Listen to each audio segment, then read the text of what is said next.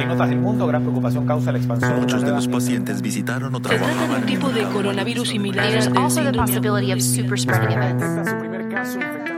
Bienvenidos a Coronavirus, lo que tienes que saber, la versión podcast del newsletter de cada tarde de la tercera, una producción de Crónica Estéreo. Es lunes primero de junio. Tras el debate por las cifras oficiales que entrega a diario el Ministerio de Salud, el Ejecutivo anunció hoy un nuevo criterio para contabilizar a las víctimas del coronavirus, aunque no se entró en detalle muy profundo.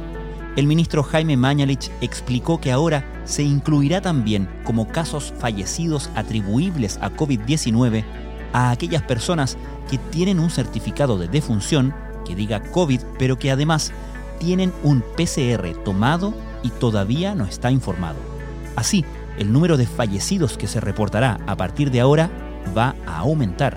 La mayoría de los países no ha logrado capturar el real alcance de las muertes por coronavirus, aunque hay una excepción, Bélgica, que también cuenta las muertes sospechosas de COVID-19.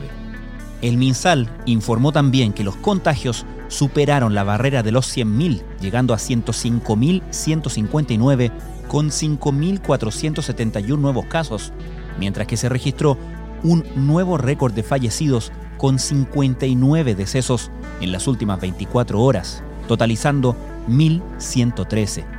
En cuanto a los pacientes, actualmente hay 1.446 personas hospitalizadas, de las cuales 1.209 están conectadas a ventilación mecánica. Pese a la curva ascendente de casos y víctimas fatales, el ministro Mañalich dijo que ve luces de esperanza en algunas comunas y que la continuidad de la cuarentena se definirá este miércoles. Estas son algunas de las informaciones más destacadas de la cobertura de la crisis del coronavirus en la tercera. Muchos virus han golpeado a Chile, pero ninguno ha sido tan letal como el COVID-19. Con más de mil muertos en el país, ni el VIH, ni el sincicial o la influenza han provocado tantas víctimas fatales. Para encontrar un virus con este nivel de letalidad, hay que remontarse a la década del 60, cuando el sarampión causaba cerca de 3.000 muertes anuales, especialmente en niños. El subsecretario de Redes Asistenciales Arturo Zúñiga estaba en cuarentena desde el 26 de mayo por el riesgo de haber sido contagiado por un contacto estrecho, pero menos de una semana después volvió a sus labores. ¿Por qué lo hizo? Una pregunta no menor. ¿Qué se puede hacer cuando nos consta que alguno de nuestros familiares o cercanos no está tomando las medidas para resguardarse del coronavirus? Estas personas son las que rompen la cuarentena, se resisten a la mascarilla y no respetan la distancia social. Tampoco sanitizan nada, tratan de exagerados a los que se cuidan y presionan para juntarse. Algunos más extremos incluso rompen los cordones sanitarios. En 1994, la periodista estadounidense Lori Garrett lanzó The Coming Plague, la próxima plaga, libro que adelantó buena parte de lo que está ocurriendo hoy con el COVID-19. En entrevista con La Tercera, plantea que lo peor en el hemisferio sur tendrá lugar en julio y que tenemos una duda real sobre si estamos enfrentando una segunda ola o si es la primera ola que va a continuar. No es una segunda ola, sino que un permanente, con un horrible nivel de muertes y contagios, dice la periodista. También desde Estados Unidos llegan noticias muy poco alentadoras sobre el caso de George Floyd, ciudadano afroamericano víctima de violencia policial.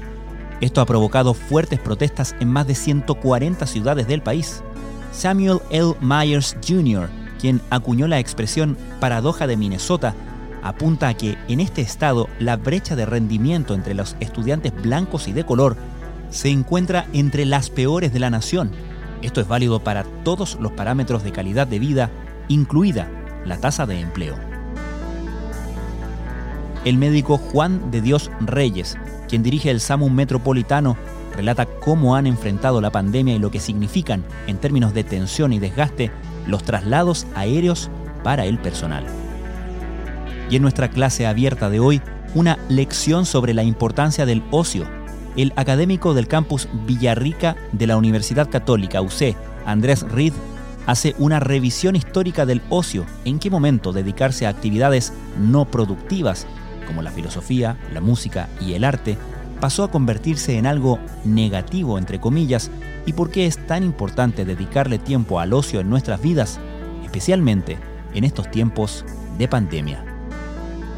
Esto fue Coronavirus, lo que tienes que saber, la versión podcast del newsletter de cada tarde de la tercera. La redacción es de Alejandro Tapia, la producción de Crónica Estéreo, todos los días, cada mañana, de lunes a viernes, con un capítulo dedicado en profundidad a un tema de nuestra actualidad. Soy Francisco Aravena, que tengan muy buenas noches.